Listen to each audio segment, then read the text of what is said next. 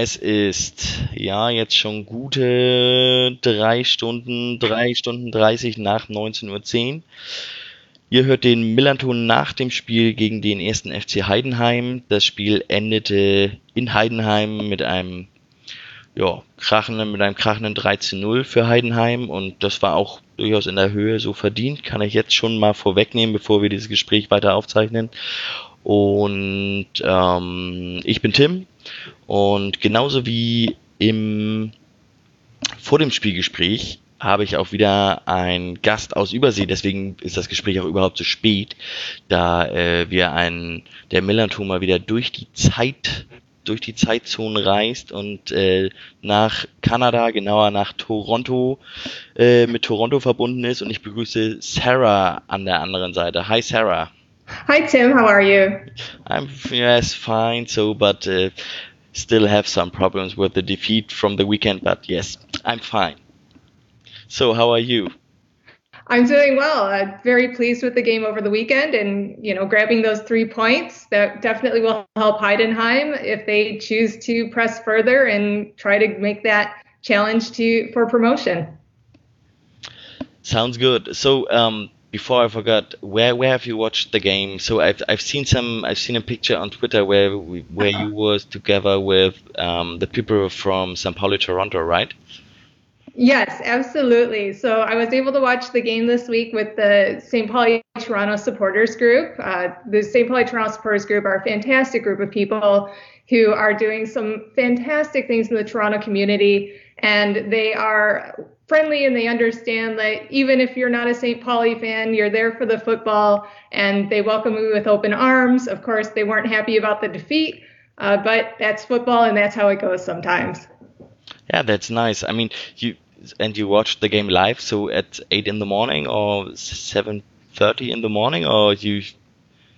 So I remember it from from another uh, from another St. Pauli fan club in Glasgow. Um, there we watched the game with a delay, or also the the East River Pirates the fan club in in New York City. They always watch the games with a delay of a few hours. Yeah, so I was up early to watch the game at home uh, so I could enjoy and, and see what was going on. But yes, the FC St. Pauli Toronto group, uh, they do it with a delay and they watch it a little bit later in the afternoon. So I was lucky enough to see the game twice. Ah, yeah, yeah okay. Because you've won, it's easy to to see the game twice, right? okay. Completely bearable. so at first, before I come, before we talk um, about the the match itself, I switch again to German. Willkommen zurück. Jetzt bin ich wieder im Deutschen und ich erzähle noch mal ein bisschen was. Da ich die ganze Anreise mit dem Fanladenbus äh, mitgemacht habe, wollte ich noch mal kurz erzählen, wie die so verlief. Das ist ja nun auch eine kleine Weltreise, die wir da hinter uns gebracht haben. Es dauerte nämlich satte, ich habe das handgestoppt, achteinhalb Stunden von, vom Millantorplatz dann letztendlich zur Voigt Arena. Wir sind gestartet nachts um halb drei. Ähm, ich persönlich hatte gedacht, ich könnte noch ein bisschen schlafen im Bus, aber das war ehrlich gesagt ein Irrglaube, weil es dann doch eine Truppe gab, die dann sich noch überlegte, dass man ja einfach weiter trinken könnte so. Die haben auch einfach durchgezogen und ich hatte eigentlich gehofft zu schlafen, aber es passierte dann nicht und ähm, ist ja auch nicht so schlimm. Man stellt sich ja auch darauf ein, dass man im Fanlandbus nicht unbedingt viel Schlaf bekommt. Ähm, wir sind dann nach achteinhalb Stunden, schöner Sonnenaufgang, den wir miterlebt haben, sind wir dann angekommen in Heidenheim, haben es dann aber den, allerdings zeitlich nicht mehr geschafft zu dem Grilltreffen, zu dem USP aufgerufen hatte, oder eingeladen hatte, besser gesagt. Ähm, weil wir schon zeitig am Stadion sein mussten. Das lag zum Teil daran, dass der Fanladen sich da mit dem Fernbeauftragten von Heidenheim treffen musste, relativ pünktlich, lag auch äh, Asche auf mein Haupt lag auch ein bisschen an mir, weil ich halt ins Stadion musste, weil ich das AFM-Radio machte. Und ähm, ich hörte aber dann im Nachgang von vielen anderen am Vorplatz vor dem Stadion, dass das Grilltreffen wohl ziemlich gut gewesen ist und alle sich da ziemlich gut versorgt fühlten. Das Stadion selber ist, um, ähm, how would you describe the stadium, Sarah? Uh, utilitarian. It's um it's a stadium it's sort of it's grown over the years and i think that's uh, very obvious. So you know, every every few seasons, a little bit more gets added on. Um, it's cozy in the sense that you have the the wonderful trees around it, and I love how it's set off from Heidenheim City proper on the Schlossberg up there. Mm-hmm. Um, but my impression when I was there was also that it could be a little rough. Is that true? Yeah, it depends. So it was a sunny, warm day. What what I liked the most at the stadium was um, we were sitting in the third or fifth row to mm-hmm. on, the, on the press stand to to um, do the to the AFM radio, but it felt like we were just a few meters away from the pitch, so quite near to the to the yeah. to the pitch. That was really nice, and yeah, then I would say it is a normal like German football stadium. so uh, there's nothing nothing new and nothing like really special yeah. on it. But it's so maximum capacity is 15,000 I think. Correct. And is it also 15,000 is maybe also the uh, minimum capacity for zweite Bundesliga stadiums isn't it like this? Yeah I think I think you would be correct because there are certain seating capacity restrictions or regulations in terms of if you're a team in the league, correct? So we we also had um, before we arrived at the stadium, we have a like a small city trip with a bus, mm-hmm. because we yes we haven't found the right way directly. then we had a small city trip through Heidenheim, so it's like yes Heidenheim. What is it? How much people are living there? Fifty thousand maybe. Yeah, fifty thousand. Ah, okay. So it's so from yes, I have a a lot of yes how to say so um, i'm from i'm from hamburg i was born here and i'm always when i'm going to the countryside i'm like oh yeah the people from the countryside they are quite strange and I, I i knew that that the people from the countryside they are always like oh these are people from the big city the big range yeah. so um, what i like the most at heidenheim at the club at the football club not not yeah. in the city because i haven't seen the city or just seen the city out of the bus um, it's quite so um, it's a it's a um, football club who plays in the second division in germany so um, and yeah the the players earn a lot of money there, and but um, they are really so they seem to be really grounded and really connected to the to the fan base there. So at the at the press stand where where we were doing the the AFM radio after the mm-hmm. match, almost half of the team of Heidenheim were coming to the stand and were just talking to some friends or some other people and were coming into the stands. And so um, it was quite so like a quite personal situation. And just it felt like sixth division where where after the match the people so the players were were smoking a cigarette and having a few beers with some friends like this. So kind of kind of this atmosphere around it. It was really nice to to see this. So it was so really grounded. So it felt like really really cool yeah, I think they do a good job of, of reflect, reflecting the Heidenheim community there. The Heidenheim community is very much a, a hard-working, working-class town, and I think they bring that to the field, and in, and also in terms of their attitude and their accessibility. Yeah, it was pretty cool. So pretty nice to see. So it's this is, yeah, how to say, mostly not the case in, at St. Pauli. So I honestly, I, I have to, I have to admit that. Um, how to say the hype around St. Pauli players might be a bit higher. So, but um, yeah, but it's really, really nice to see for me. So, just I, I, just wanted to to say it because normally I would say yeah, it's Heidenheim. There, I don't know. so let's come to the match itself. Yeah. So yes, yes. My first my first point here on my list is the first minute. I want to say exactly, and I've written it in the blog on the Millerntor webpage. Yeah. So, and as I know some some English speaking uh, people are listening to this podcast, I want to say here also that we also have from these blog post translations in English on our okay. webpage, so you can also read it in English. Exciting. And since yes, since this morning, I think. It's available in, in English. And there I also have written down that after three seconds, um, uh, Niklas Dorsch hit it Marvin Knoll fair, but really, really hard. Yes. Yeah, I think uh, with this game, we really saw the importance of Dorsch to Heidenheim, especially yes. in terms of his ability to block and play that very physical game, yes. which really served to keep St. Pauli out of out of FC Heidenheim's end. Yeah, there were there were a couple of times where Dorsch threw a block out there where he just would go and stand in someone's way and they would literally fly over them. Of course, it was a fair hit. It wasn't a, a spikes up hit or anything like that, but definitely Dorsch is uh, a very physical player who is very effective at, at getting that job done.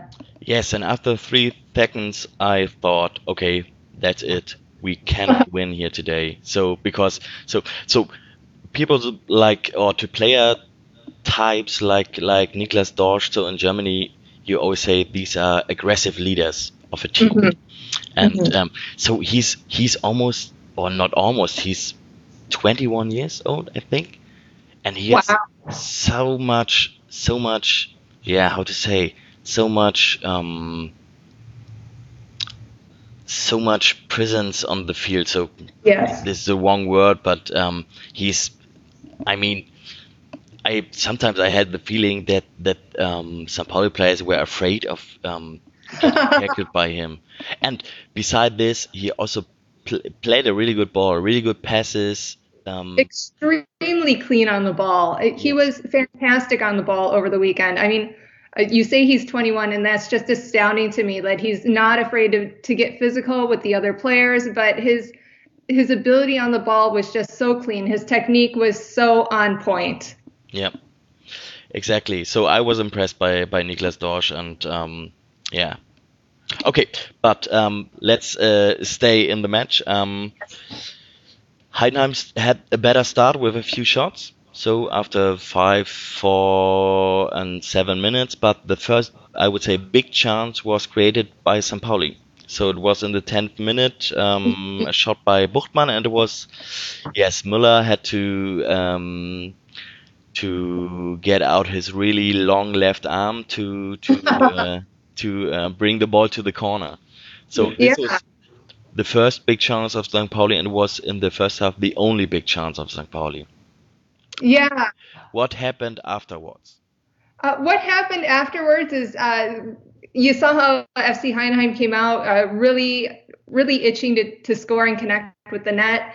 And uh, what happened is in the 18th minute, Mark Schnatterer uh, received a beautiful gla- pass from Robert Glatzel and was able to put it in the net, uh, putting FC Heidenheim up 1 0. And that sort of took St. Pauli out of it a little bit. Yes. I, I really fully agree with it. So, um, the the goal itself. So um, the first goal by by Mark Schnatterer, it was like um, um, something that happened to us uh, a lot during the second half of the season. So it's not just you. Getting scored on by Mark Schnatterer happens to pretty much every team in the two Bundesliga lately. Yeah. Okay. So, but um, I was asking myself, how often has Mark Schnatterer as much Ooh. space near to the to the um, to the goal of the of the other team, that much space given by the other team. Yeah. If, I mean, there was literally there were nobody around him. Yeah, he he pretty much was left all alone out there and had a had a beautiful clear shot on yeah. goal for sure. I mean, it's it's like a it's it's like a penalty without a goalkeeper for him if we if we can we can uh, have a free shot like from 20 meters, isn't it? Yeah.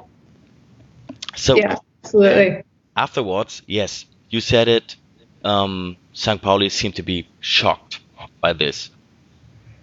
Yeah, you, you could tell it set St. Pauli back a little bit. It, it, was very clear, at least for me, that both teams coming into the game were, were going to fight hard. But I think that the question was who was going to get on the board first and who was going to take the game. So with Schnatterer's goal, I think it started becoming clear that this was going to be FC Heidenheim's game. Mm-hmm.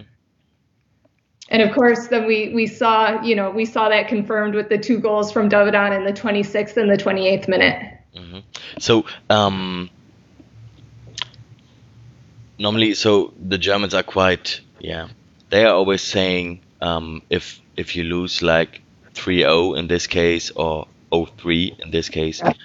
you say oh St. Pauli they were pretty bad. So, but I also have to say Heidenheim was really good at this time of the of the halftime. So, and during this, let's say 20 minutes from the 15 to the 35th minute, they yeah. played really good football. So, yeah. um, maybe it was because St. Pauli was they they were not even coming into tacklings during this time. So that was my feeling. Was it like a typical um, style of play of Heidenheim? Uh, this was a a great a great Heidenheim team that Frank Schmidt put together for the game. Um, it was very Heidenheim had very strong possession throughout the game. They had a good co- communication, excellent coordination. Their passing game was on point. Mm-hmm. I think it was the the chemistry between the players and their attitude going onto the field really made for a very tight Heidenheim team that definitely was able to control the game, especially in that first 35 minutes. What what I've seen, um, Heidenheim was playing with the um, with four people or three people who were attacking was Dovedan, Schnatterer, and Glatzel in the middle, and then they yeah. had four people in in the midfield and three yeah. people um, behind, so in the back yeah. when they when they when they had own possession and they did their build up. So with Dorsch as a as a center back yeah. I would say, and um, it was quite effective. But um, normally, so um, St. Pauli played in a 4-1-4-1 formation. Okay. This is normally a good formation against the 3-4-3 that Heidenheim played. But what Heidenheim did really good was like um, um, playing a slow ball to the, for example, to the right side, and then yeah. the St. Pauli players were moving to the right side. They were just like it was really it was a really slow slow development. And then mostly it was Dorsch who was then playing a, a cross ball. Yeah. Um, directly near to to to Theuerkauf it was mostly Andrich or Theuerkauf on the left side. Yeah. And um, then it, they they became really fast. And everyone in the in the Heidenheim squad knew knew the moment. So they were prepared for this moment. And it seemed to be like really really planned from the beginning on that they wanted to play like this to to um, to try to get St. Pauli to fall asleep, and then uh, then to to um, to yeah to change to switch the the sides, and yeah. yeah. Yeah, and I agree with you that definitely they made a good use of Theuerkauf running the ball up the side and then passing it to the center. I think they, they did that so many times. I actually was wondering when St. Pauli was going to catch on and start putting a man on Theuerkauf to prevent it from happening. Yeah, yeah. yeah. I was also like some yeah. kind of um, so when I when I did this AFM radio, I was um, we were kind of shocked because we said okay, um, we seen uh, Beermann and Theuerkauf. They so I also said Feuerkauf now. It's Theuerkauf in German. Theuerkauf.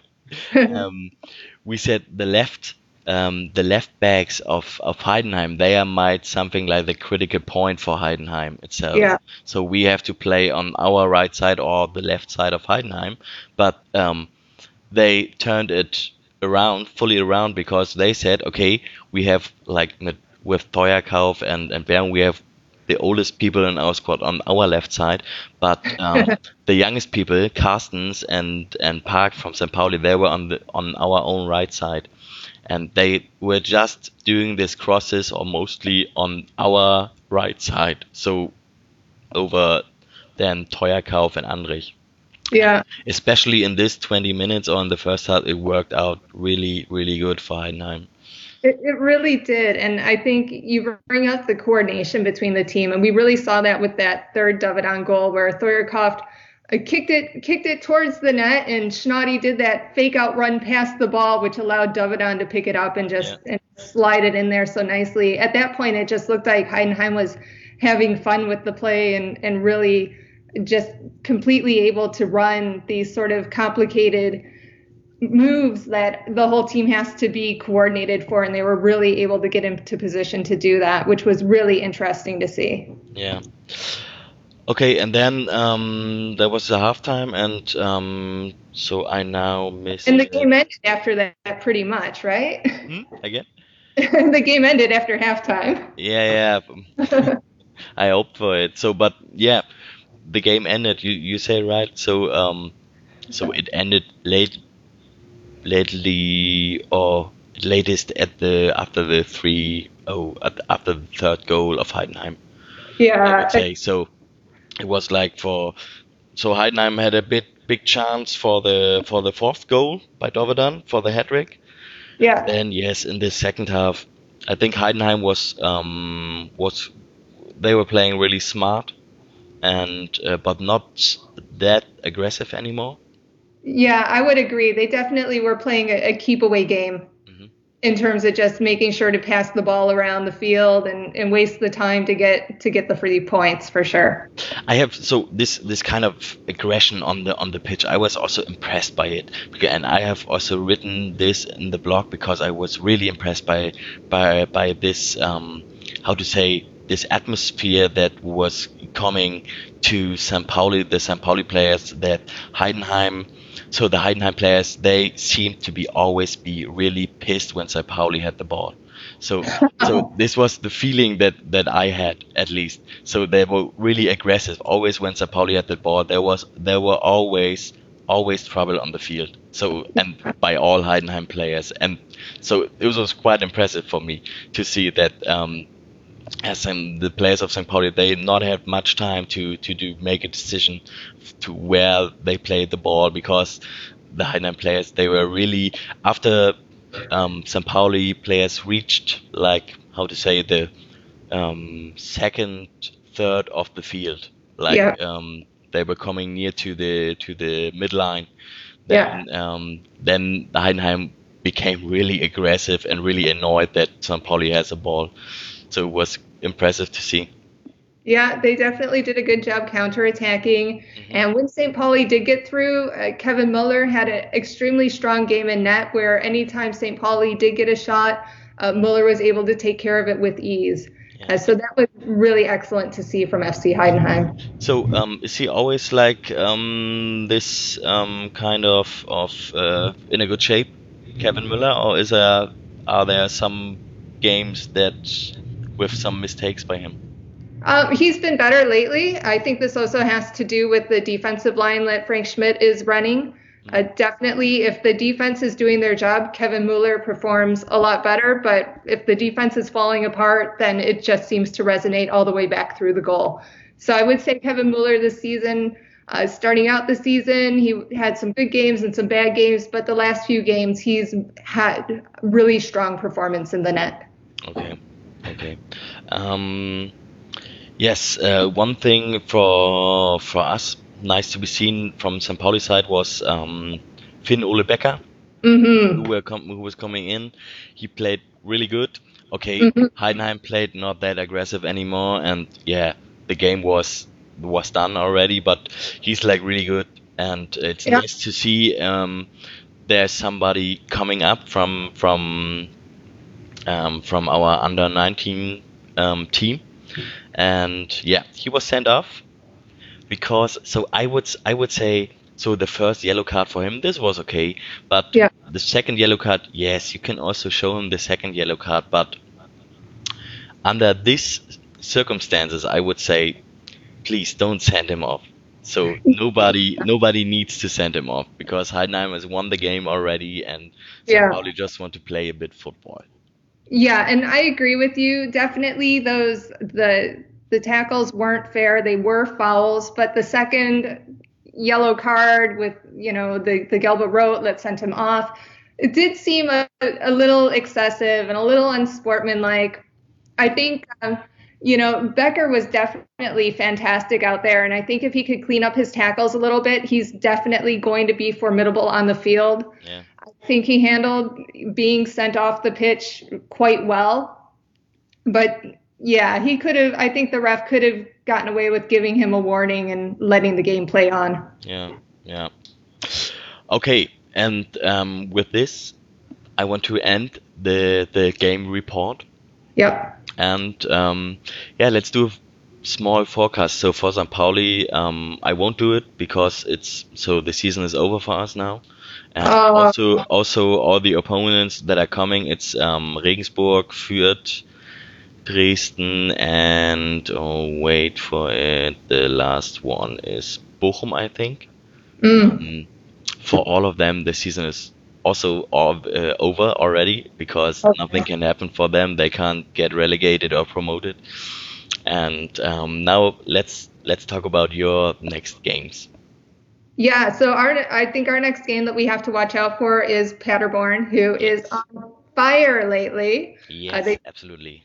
Just beat Kiel 2-1. They're they're taking a lot of shots. So I would expect Paderborn to come in, you know, with their eye on the goal there. Mhm. I will say that they have won their last four games, so I'm hoping a bit of probability kicks in here and this is their time to lose. Yeah. But we'll see. We'll see how it goes. Okay. And uh, how was the the first game in, in or the the game in the the first half of the season?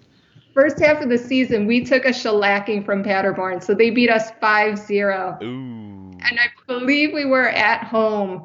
So hopefully FC Heidenheim has a little uh, bit of revenge in store. Mm-hmm. We'll do so. So, um, and then who's coming next? Oh, who's coming next? You're asking me trick questions here. Yes, I do. ah, I know. Um, you're playing against um the three teams. The three teams that are for relegation. So Sandhausen, Duisburg, and Ingolstadt. Mhm. Okay. And um, we've beat Sandhausen, we've beat Duisburg, and we've tied Ingolstadt. I think if we could pull off a similar thing uh, going into the end of the season, we will be in a good position to make a challenge for for that playoff spot. Yeah, of course, because um, Union is playing against Hamburg um, next Monday, and Paderborn is also uh, playing against Hamburg on the I think the um, last or the four last match day. So um, if you if you uh, do one draw and two wins in the last three games, um, there you will have a big chance to to get at least uh, on the third place. I would say. It's possible. Anything's possible, and I mean, I say that for SC Heidenheim, but I think it's also possible for a lot of teams in the second league right now. Yeah. So it's going to be very interesting finishing out the season here. Yeah. So I'm impressed um, by your style of play, but also it was really nice to, to be in Heidenheim. Um, to be honest, um, with the bus, it was the last time for me to go to Heidenheim, but not because it was not nice in Heidenheim, and also not because we've lost there. So it was more the trip itself, because it was exhausting, not because of the people, because it was like just Yeah. exhausting to stay a, about 18 hours in, in the bus. So Yeah. um, that was it from the match. That was it from Heidenheim. Um, and that was it almost from this podcast episode. Um, I just want to come to so from a St. Pauli point of view, um, I need to to um, speak also about the second half, but not about the the things that happened on the pitch. It was Yep. the things that happened in the away stand because the the atmosphere in the away stand the uh, they it was really great to see because I was doing this AFM radio and I so maybe it was on the TV for you the same. I just heard some Pauli fans singing the whole second half, so the complete second half.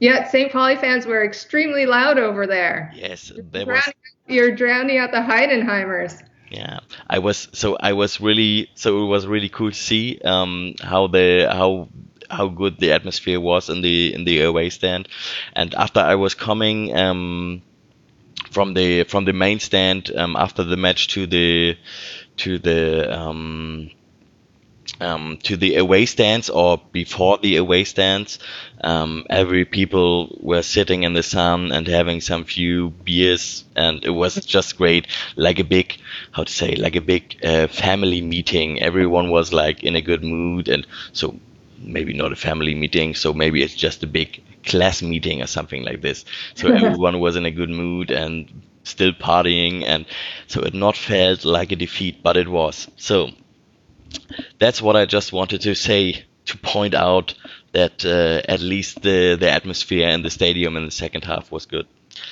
from St. Pauli side, also from Heidenheim, but um, yeah. Okay, Sarah, it was really nice to have you again here for the for this podcast, and maybe we will do it again when Heidenheim and St. Pauli are playing against each other next season, but maybe we can't because you're playing in the first division then. Well, I would love to chat either way. Thank you so much, Tim. Yeah. Okay, and now I switch to German again. Ja. Vielen Dank fürs Zuhören. Und äh, das nächste, was ihr hört nach diesem Podcast, ist dann auch schon das vor dem Spielgespräch zum Spiel gegen Regensburg. Da macht Michael das Gespräch. Und wir hören uns nächste Woche wieder. Da haben wir nämlich dann wieder unsere Monatssendung, die wir aufnehmen. Und ich werde wahrscheinlich auch nach Fürth fahren und auch von da in Zusammenarbeit mit Yannick berichten. Das ist dann aber das letzte Spiel und äh, bis dahin ist noch ein bisschen Zeit und wir gucken mal, was bis dahin passiert und sagen bis dahin Tschüss und alles Gute. Bye, Sarah. Tschüss.